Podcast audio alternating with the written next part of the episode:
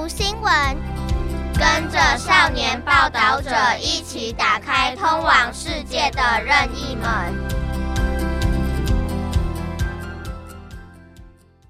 Mga kababayan, pakinggan ang ating istorya ngayon tungkol sa mga plant, mga puno na nakakatulong sa atin magbigay ng babala.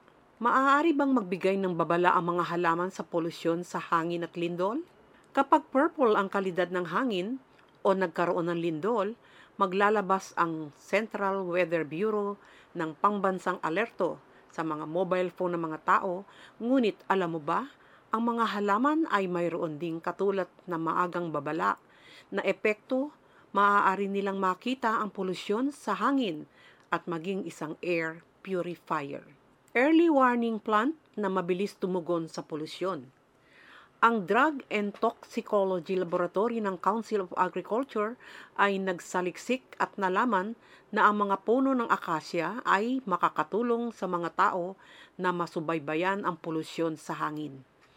Ang mga puno ng akasya ay katutubo sa Hengchun Peninsula at kalaunan ay naging isang karaniwang uri ng puno sa mababang altitude sa Taiwan. Mula 1970s hanggang 1980s, ang mga pabrika ng brick kiln at ceramic sa Taiwan ay napakaunlad. Natuklasan ng laboratorio na kapag nasunog ang mga brick kiln, naglalabas sila ng mga pollutant ng fluorine. Dahil dito, ang mga dulo ng mga kalapit na dahon ng akasya ay nagpapakita ng mga palatandaan ng pagkalanta at hindi regular. Ang mga aktwal na inspeksyon sa mga tip ng dahon ay nagsiwalat na ang nilalaman ng fluorine ay talagang mataas. At ang isang katulad na kababalaghan ng buwan ay naganap sa mga dahon ng peach. Ito ay dahil ang mga dahon ng halaman ay may stomata na nakikipagpalitan ng gas at tubig sa ibabaw ng lupa sa panahon ng photosynthesis at evapotranspiration. Gayunpaman, ang mga fluoride ions ay mahirap matunaw kapag pinagsama sa calcium o salicylic acid. Pagkatapos masipsip ng mga halaman, nag-iipon sila sa dulo ng mga dahon na nagiging sanhi ng pagkalanta. Ang ganitong mga halaman na maaaring tumugon ng mabilis sa polusyon ay tinatawag na mga halaman ng maagang babala ng mga siyentipiko. Ang ibang mga halaman gaya ng tabako ay napakasensitibo sa ozone. Kapag lumampas ito sa saklaw na kaya nitong tiisin, lilitaw ang mga sugat sa mga dahon. Si Sun Yan-sang, isang adjunct professor sa Department of Plant Pathology and Microbiology sa National Taiwan University, minsan natagpuan na ang isang malaking lugar ng tabako ay apektado ng ozone sa Taipei at Taichung. Ang ozone ay nakakaapekto sa mga sugat. Bilang karagdagan, sa pagsusubaybay sa hangin, makakatulong din ang mga halaman sa mga tao na sumipsip ng masasamang pollutant. Halimbawa, ang akasya at neem ang pinakamabisa sa pagharang sa mga nitrogen oxide, habang ang soapberry at waterbark ay mahusay na nag-aambag sa pagharang ng sulfur dioxide.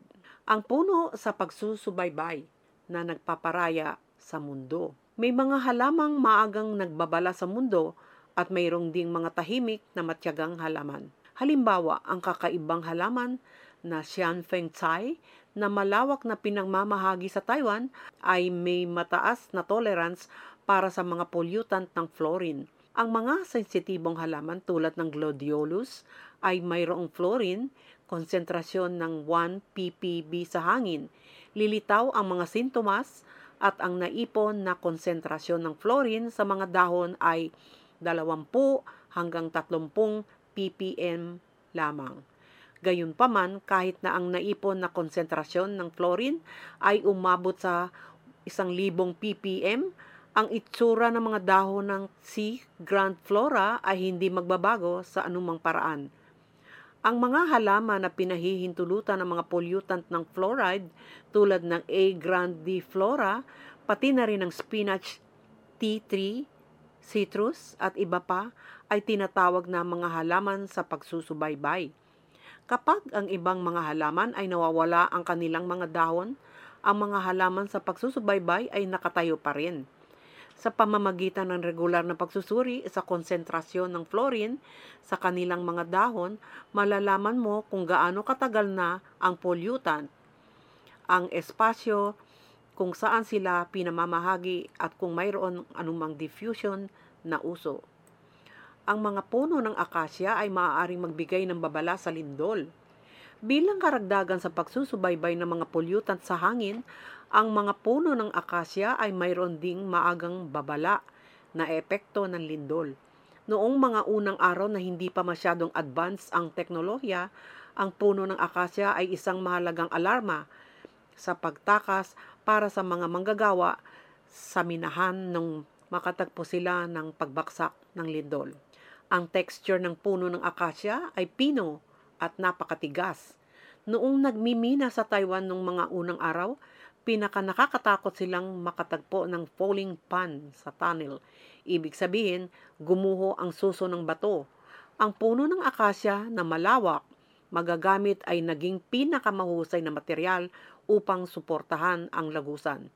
Sapagkat ang puno ng akasya ay napakatigas, maaari pa itong tumayo ng ilang sandali kapag ito ay bumaksak at ito ay gumagawa ng isang langit-ngit kapag ito ay pinipiga na parang nagpapaalala sa mga manggagawa na mabilis na makatakas.